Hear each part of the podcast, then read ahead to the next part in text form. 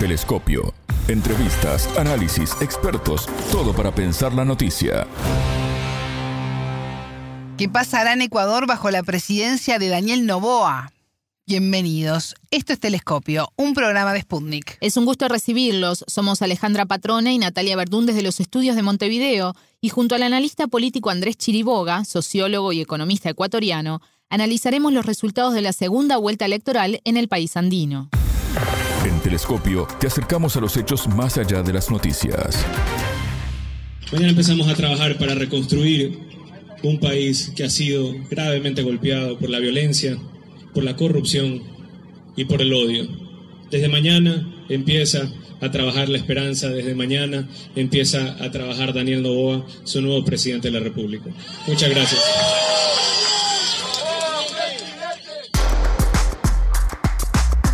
Con un fuerte compromiso en combatir la inseguridad y la violencia, realizar reformas carcelarias, invertir en tecnología y aplicar mano dura contra los narcotraficantes, Daniel Novoa del partido centroderechista Alianza Democrática Nacional se convirtió este domingo 15 de octubre en el presidente electo de Ecuador. Con 35 años de edad y heredero de una de las familias más ricas del país, Novoa se impuso en las urnas ante Luisa González, candidata presidencial de Revolución Ciudadana afín al correísmo. Las elecciones del 15 de octubre fueron realizadas de manera anticipada, convocadas por el actual mandatario Guillermo Lazo, mediante la figura jurídica de muerte cruzada que le permitió cerrar el Congreso y adelantar los comicios. De esta manera, Lazo evitó su destitución a través de un juicio político impulsado en el Congreso en su contra por varios casos de corrupción en la administración de algunas empresas públicas. Lazo es un ex banquero.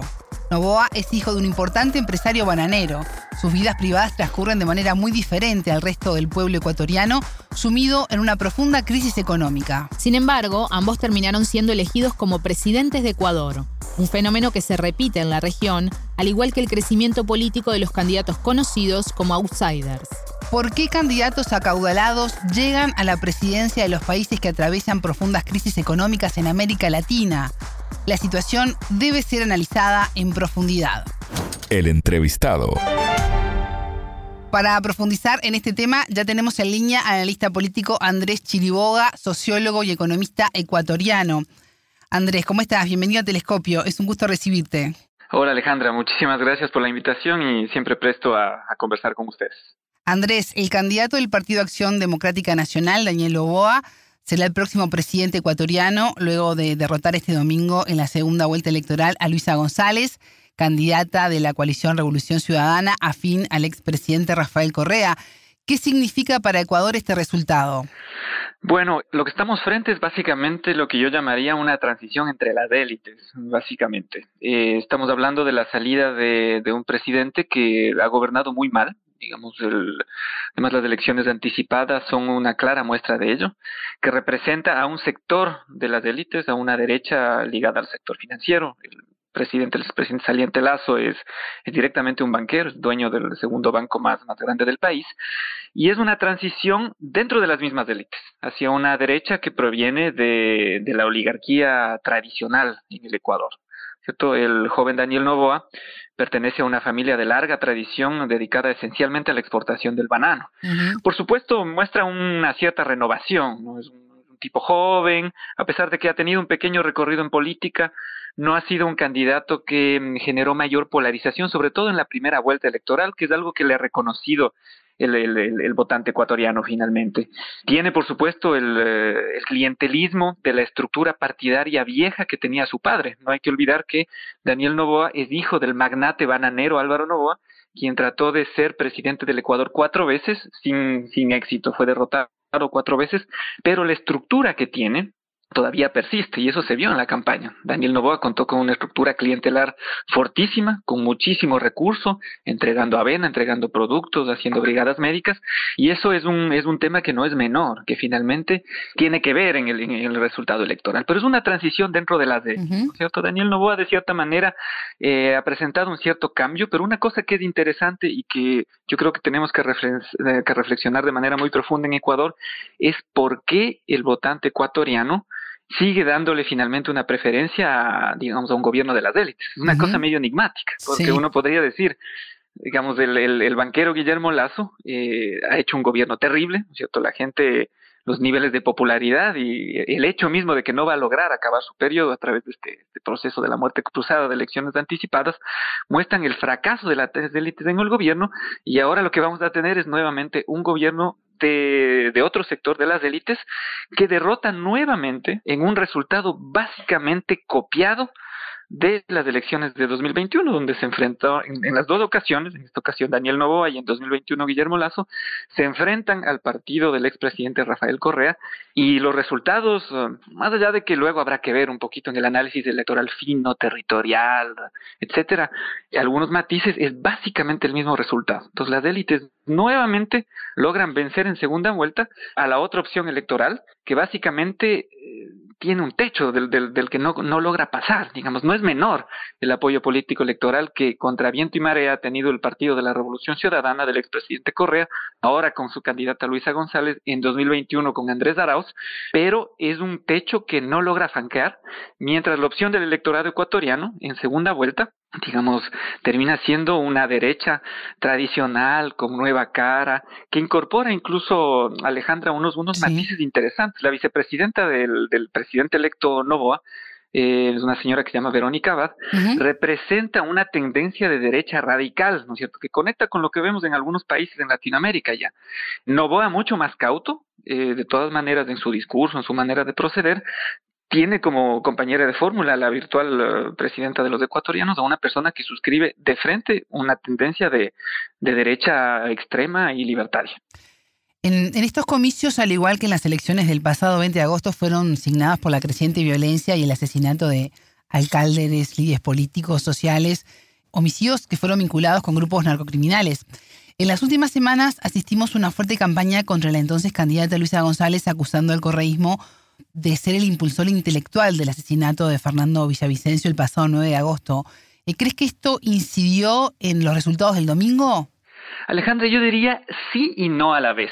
y en eso yo voy a mm, yo voy a criticar algunas lecturas tempranas que se están haciendo del digamos del nuevo fracaso de la Revolución Ciudadana de decir de nuevo el contexto ha sido adverso, nos han echado una campaña sucia. Yo pienso que son componentes que juegan y vienen jugando en contra de la revolución ciudadana desde la, desde la elección de 2021. Eh, es un contexto efectivamente adverso y no hay que dejar de reconocerle a la revolución ciudadana su capacidad eh, electoral, a pesar de eso.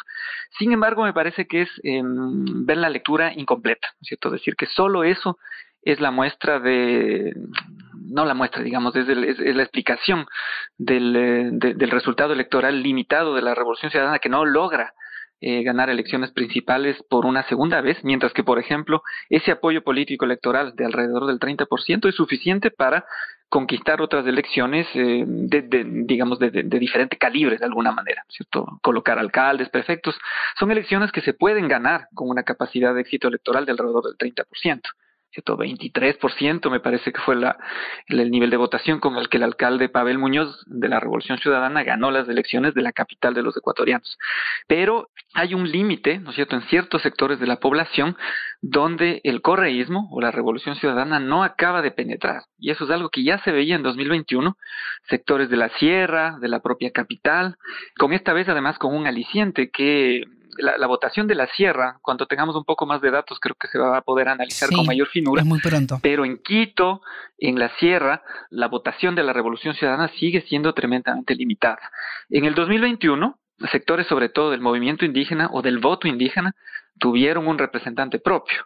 Esta vez no, digamos, es un voto que se quedó un poco disperso y que a mí me parece que ha terminado siendo capturado por el clientelismo de Novoa, esto básicamente por llegada fuerte en territorio, con muchísimo dinero, con muchísimos recursos, ante la ausencia de un representante de estos sectores populares, ¿cierto? el líder de la organización de, de, de, los sectores indígenas de Ecuador, de la CONAI, de la Confederación de Nacionalidades Indígenas del Ecuador, se rumoraba que tal vez podía haber corrido para las elecciones, hubiera sido un escenario interesante de ver. Finalmente, eh, el sector que, que, lidera Leonidas Issa, el presidente de la CONAIE, no logró controlar el brazo político, se llama el Pachacuti, el partido político del movimiento indígena, tienen un montón de problemas, están divididos, no lanzaron candidatura, entonces un es un voto que se queda suelto y que por otro lado la revolución ciudadana no logra capturar. Uno diría, es una alianza lógica, digamos, la revolución ciudadana, un partido de centro izquierda, una alianza lógica contra la derecha, contra la oligarquía, contra los sectores de las élites, que no acaba de cuajar. Mientras que esos sectores finalmente terminan votando a la derecha, que es un fenómeno incluso sociológico que creo que va a haber que estudiar con, con, con, muchísima atención, ¿no es cierto? ¿Qué está pasando ahí? Que da muestra de dos cosas.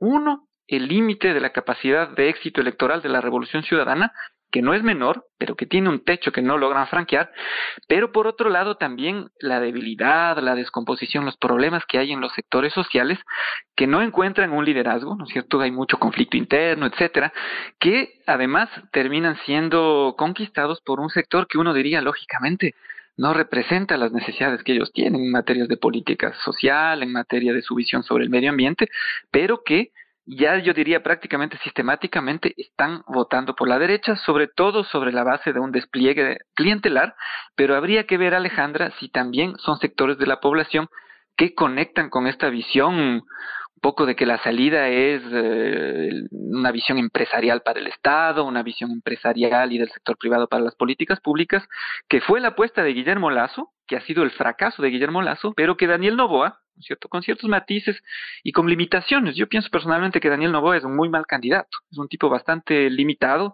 eh, se, lo lo demostró claramente, sobre todo en la segunda vuelta, cuando tuvo que exponerse un poco más, pero que es una tendencia que conecta con la manera en que los ecuatorianos y ecuatorianas, un sector muy importante, ¿no? Estamos hablando del 52% de la población, entienden cuál es la salida tanto a la crisis económica y como tú bien dices, a la crisis de seguridad. Si tú no pensaría, la apuesta de la Revolución Ciudadana fue, nosotros ya lo hicimos, ¿no es cierto? Antes del Ecuador era el segundo país más seguro de Latinoamérica, confíen en nosotros. Pero lo que esto demuestra es que hay un sector de la población que confía en el pasado, pero 52% de la población finalmente ha elegido una opción que uno pensaría que es la continuidad del fracaso, ¿no es cierto?, de, de, lo que representó el, el, gobierno del presidente Guillermo Lazo, pero donde finalmente se fue el voto de la mayoría de los ecuatorianos. Es un tema que hay que analizar, que los partidos políticos deberían estudiar y como te digo, incluso como fenómeno sociológico, me parece que los expertos, los académicos tenemos que echarle mucho cabeza. El periodo de gobierno de Novoa va a ser corto hasta mayo de 2025 Tú lo mencionabas, ¿no? Porque asume la presidencia para completar el mandato del actual presidente Guillermo Lazo, que optó por llamar a elecciones anticipadas mediante la figura jurídica llamada muerte cruzada, para evitar que el Congreso lo destituyera por medio de un juicio político por varios casos de corrupción en la administración de algunas empresas públicas. Hay Andrés una antesala muy compleja en el país. Hablabas al principio de la entrevista de una transición de, de élites ¿Qué propone Novoa que logró imponerse a los favoritos en las encuestas ya en la primera vuelta que no aparecía siquiera en la foto y que alcanzó este domingo la presidencia del país? Mira, lo que decía anteriormente, ¿no es cierto? Hay, que pensar que en general es una visión ah, muy inclinada hacia el rol del sector privado, la disminución del rol del Estado en, la gestión de ciertas cosas, cuando, digamos, en algunos temas claves, como por ejemplo el de la seguridad, que es la preocupación más importante, no la única, pero sí la más importante de los votantes, digamos, la visión de ambas candidaturas era, en, lo esencial, era muy similar, una visión muy securitista, ¿cierto? Hay que meter los militares, hay que tener mano dura, pero la diferencia, eh, digamos, es la visión un poco más hacia la gestión privada, el rol del sector privado, el rol del individuo, en el caso de Novoa, mientras en el caso de Luisa González, la candidata de la Revolución Ciudadana, hay una matriz muy apegada hacia lo estatal, ¿no es cierto? Hay que recuperar la institución que teníamos antes, empezando por el Ministerio de Justicia, el esquema de gestión que teníamos para las cárceles, ¿no es cierto? Una visión muy hacia el sector el rol del, del, sector público. A mí me parece que la visión um, securitista de, de Novoa no está en primer lugar bien trabajada, pero digamos está conectada de cierta manera con su forma de ver el mundo, ¿cierto? Él vive en, en, el sector empresarial, proviene de ese sector y más o menos conecta eso con, con todas las propuestas, no solo con las propuestas de seguridad, ¿no es cierto? Hay que salir adelante, el emprendimiento, etcétera, y eso va a conectar finalmente con las resoluciones eh, de los problemas estructurales, notablemente el, tema de seguridad. Entonces ahí hay diferencias. Luego, digamos, hay un manojo de, propuestas que se han puesto sobre la mesa, como incluso algunas conectan con posiciones más de centro, diría yo. Novo habla de, gratuidad de, de, la educación universitaria, libre acceso a la, a la universidad. Ha hablado, por ejemplo, ha sido un poco, no voy a, no, no ha sido muy sólido, digamos, en, su proceder, más allá de que el pueblo ecuatoriano le ha beneficiado con su, con su voto. En algún momento habló de una inyección importante de recursos a la economía, incluso hablando de la necesidad de utilizar los excedentes de la, de la Reserva Monetaria Ecuatoriana para hacer inyección de fondos públicos a la economía, con lo que compartía, digamos, algunas propuestas de la Revolución Ciudadana. Luego reculó, ¿cierto? Luego dijo, no, no, no, esto no me gusta, porque, porque efectivamente hubo un cambio. Me parece que ahí hubo un jalón de orejas de las élites que le empujan, eh, donde siempre ha habido una agenda, ¿no es cierto?, de restringir lo que se conoce como la capacidad de, de generar crédito o liquidez interna que tienen los países, porque en el caso del Ecuador, además de una economía que no tiene moneda propia, mientras más limitados estén los mecanismos de autofinanciamiento del Estado, la propia plata que puede inyectar el, el Estado, más dependiente el gobierno se vuelve de, de, los mercados de deuda, sobre todo, ¿no es cierto? Con el Fondo Monetario Internacional, los mercados de capitales internacionales y el propio mercado de valores local, donde quien le presta la plata al Estado son finalmente las élites, son los banqueros, son los bancos que de alguna manera pueden inyectarle liquidez al Estado y le vuelven más dependiente. Entonces, Novoa me parece que ahí reculó un poco, ¿no? Entonces, las élites le deben haber dicho, bueno, eso es, es algo que a nosotros no nos gusta, ¿no? Entonces, es una, parece que va a haber mucha esperanza de todas maneras, es un, es un momento de transición. Eh, vamos a ver un poco qué es lo que plantea Novoa, más allá de lo que efectivamente ha jugado en la campaña. Digamos, a mí no me sorprendería que, como lo hizo el propio presidente Moreno o el propio presidente Guillermo Lazo, el rato de los ratos hagan otras cosas, ¿no es cierto? A eso ya nos tienen acostumbrados. Una cosa es el programa de gobierno, sobre todo las ideas que cambian entre primera y segunda vuelta, tratando de conquistar ciertos sectores del voto, y luego efectivamente lo que hacen. Con unas dudas importantes, Alejandra, que es, em, digamos, ¿quién va a gobernar con Novoa? Novoa tiene la estructura clientelar vieja de su padre, el, millonario Álvaro Novoa, pero, digamos, el partido mm, que se llamaba PRIAN, eh, de Álvaro Novoa ya no, no funciona, digamos. ¿Quiénes son los cuadros políticos que va a poner Novoa? ¿Con quién va a gobernar? ¿Quién es su equipo de gobierno? Digamos, ahí la Revolución Ciudadana tenía una carta fuerte. Decía, yo tengo equipo, estos son, aquí está la experiencia. Digamos, Novoa además de él mismo mostrarse a ratos eh, no tan seguro de sus decisiones, no tan preparado para gobernar, finalmente de quién se va a rodear o quiénes le van a rodear, digamos más allá de sus voluntades propias. podría ser un gobierno donde él tome algunas decisiones, quizá erráticas, pero luego vamos a ver un poco cómo se mueve la economía política de ese gobierno, ¿no es cierto? Quienes efectivamente lo rodean y toman algunas decisiones en, como tú bien dices, un gobierno que va a ser cortísimo. ¿Cierto? Al presidente entrante, a Novoa, lo que le corresponde es tomar decisiones y un poco mostrar cuál es la senda, cierto? Más no van a poder hacer. Difícilmente va a poder resolver, eh, digamos, de raíz el problema de la inseguridad, pero al menos deberá mostrar cuál es el camino, ¿no cierto? Tendrá que darnos señales hacia dónde va el país, si es que además le interesa eh, terciar nuevamente en, en los comicios de 2025 que están a la vuelta de la esquina.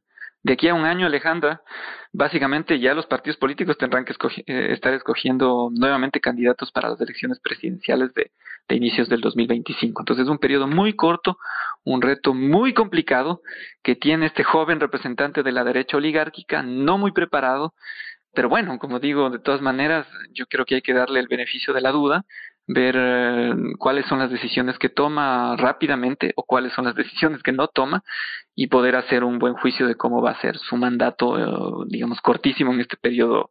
Eh, bueno, ya ni siquiera transicional, diría yo. Yo pienso que más bien es una suerte de continuidad entre las élites, como lo he dicho en esta entrevista. Si existen matices o si existen decisiones que le permitan ganar un poco más de margen de apoyo, de gobernabilidad, él incluso habla de una consulta popular, no se sabe bien cuáles serían las preguntas.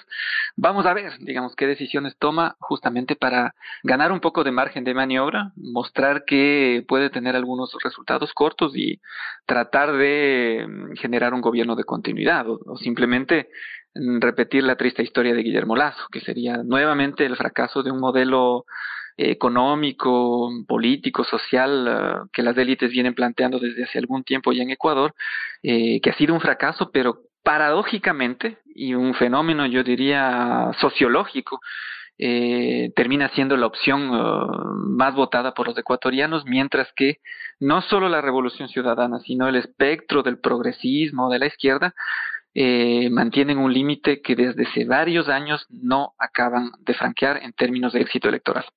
Andrés, cuando ocurrió el asesinato de Villavicencio, el presidente Guillermo Lazo pidió colaboración al FBI para esclarecer el caso.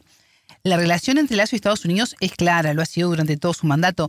Pero ¿qué pasa en el caso de, de Daniel Novoa? ¿También habrá continuidad o veremos algún tipo de matiz? A mí no me sorprendería que ahí la, relación sea de, cordialidad, ¿cierto? Con los Estados Unidos, con la embajada, no me sorprendería. Me parece que eh, su propuesta y su tradición económica y hasta familiar le van a permitir tener ahí una, una sintonía. No creo que le vean como una persona que se vaya a alejar de los planes que tienen para el Ecuador o, por la región. Eh, habrá que ver, digamos, qué hacen en tema de seguridad. No me sorprendería, por ejemplo, que la apuesta sea eh, alianzas con los Estados Unidos o con otros países de, digamos, de ese de ese entorno justamente para paliar los, los efectos de la, de, la inseguridad. Más bien me parece que ahí no, no habrán mayores cambios. Como tú bien dices, Lazo fue muy cercano en ese caso. Eh, ahora hablando de Lazo, si me permites, me parece que seguramente correrá la, la triste historia que, que históricamente han corrido los, los, los, grandes amigos y aliados de los Estados Unidos. No olvidemos además que, que Lazo ha estado fuertemente implicado en, un caso posiblemente de corrupción en el sector energético y tiene graves denuncias eh, de la utilización de sus estructuras financieras fuera del Ecuador incluyendo la gestión de paraísos fiscales en territorio norteamericano, donde posiblemente, según las acusaciones que pesan sobre el Lazo, habría relación con uh, la utilización, el, eh, el, flujo de recursos uh, provenientes de ciertas mafias. Eh, el problema con eso es que en algún momento los Estados Unidos son acusaciones que no perdonan. Esto en el campo de las hipótesis, ¿no? Por eso digo, seguramente no me sorprendería, esto habrá que ver años después, que Lazo, el gran amigo de los Estados Unidos, luego termine siendo uno de los principales perseguidos de ese gobierno y sus instituciones como, como la DEA, el propio FMI. Y eso lo hemos visto en la historia de, de la relación triste que tiene sobre todo la derecha con, con el gobierno de los Estados Unidos. Vamos a ver qué pasa finalmente con Lazo. Y en el caso de Novoa, insisto, yo creo que la relación será digamos, entre comillas, eh, cordial. Yo no creo que ahí haya mayor oposición, tanto en el tema de la seguridad como incluso en materia de política económica. Novoa va a tener unos retos importantísimos. Ecuador tiene una deuda tremendamente importante. Entonces, preguntas saltan como, ¿cuál va a ser la política de deuda de Novoa, efectivamente? Hay que hacer reestructuras, pienso yo. Yo que trabajo ahora en, temas de deuda sobre todo. ¿Qué va a hacer? O digamos, o de nuevo se va a entregar a los mecanismos tradicionales, a las imposiciones del Fondo Monetario Internacional, del Club de París, de los mercados uh, de capitales internacionales, o va a tomar una postura un poco más soberana. La segunda opción, yo sinceramente la veo muy difícil, pero vamos a darle de todas maneras el beneficio de la duda. Me parece que el camino de una continuidad de las élites está marcado y dependerá del presidente entrante si es que suma algunos matices que le permitan sostener el, beneplácito del pueblo ecuatoriano, ¿no? que rápidamente va a exigir resultados. Hay unas expectativas enormes en materia de seguridad, en materia de política social, que ahora el presidente electo va a tener que, que mostrar rápidamente. Y eso es un tema para nada fácil, sobre todo para alguien que no tiene una estructura de partido, que no tiene experiencia, pero bueno, de todas maneras creo que lo que nos corresponde es también eh, mirar cómo se van desarrollando las cosas y seguir haciendo una lectura crítica, incluso hasta propositiva del escenario que se abre. Andrés Chiriboga, sociólogo, economista y analista político ecuatoriano, muchas gracias por estos minutos con Telescopio. Muchísimas gracias Alejandra, un saludo y siempre a las horas. Telescopio Ponemos en contexto la información. Hasta aquí Telescopio. Pueden escucharnos por spundinews.lat. Ya lo saben, la frase del día la escucharon en Telescopio. Todas las caras de la noticia en Telescopio.